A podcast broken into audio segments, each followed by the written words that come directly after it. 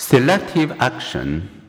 How does selective attention direct our perceptions? Unconscious parallel processing is faster than sequential conscious processing, but both are essential.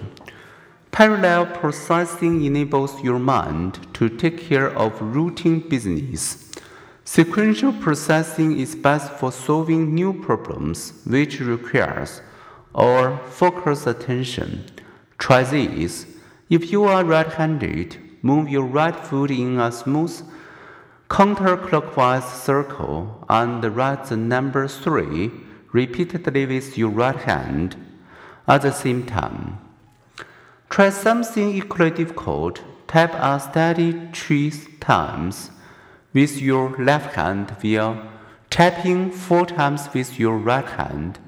Both tasks require conscious attention, which can be in only one place at a time. If time is nature's way of keeping everything from happening at once, then consciousness is nature's way of keeping us from thinking and doing everything at once. Through selective attention, your awareness focuses like a flashlight beam on a minute as part of all that you experience.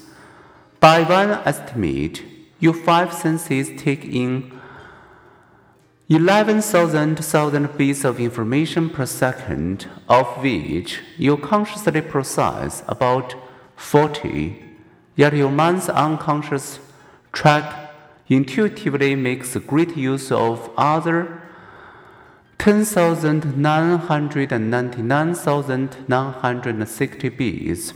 While reading this sentence, for example, you have been aware of the chair pressing against your button, all that you know is your line of vision.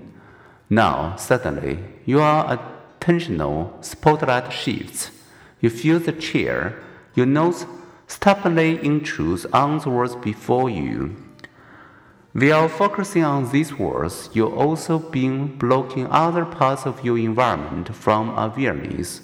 Though your peripheral vision would let you see them easily, you can change that as you sit at the X below. Notice that surrounds these sentences. A classic example of selective attention is the cocktail party effect your ability to attend to only one voice among many. Let another voice speak your name, and your cognitive reader, operating on your mind's other track, will instantly bring that unattended voice into unconsciousness. This effect might have prevented an embarrassing and dangerous situation in 2009 when two Northwest Airlines pilots lost track of time. Focused on their laptops and in conversation, they ignored alarmed air traffic controllers' attempt to reach them and overflew their Minneapolis destination by 150 miles. If only the controllers had known and spoken the pilot's name.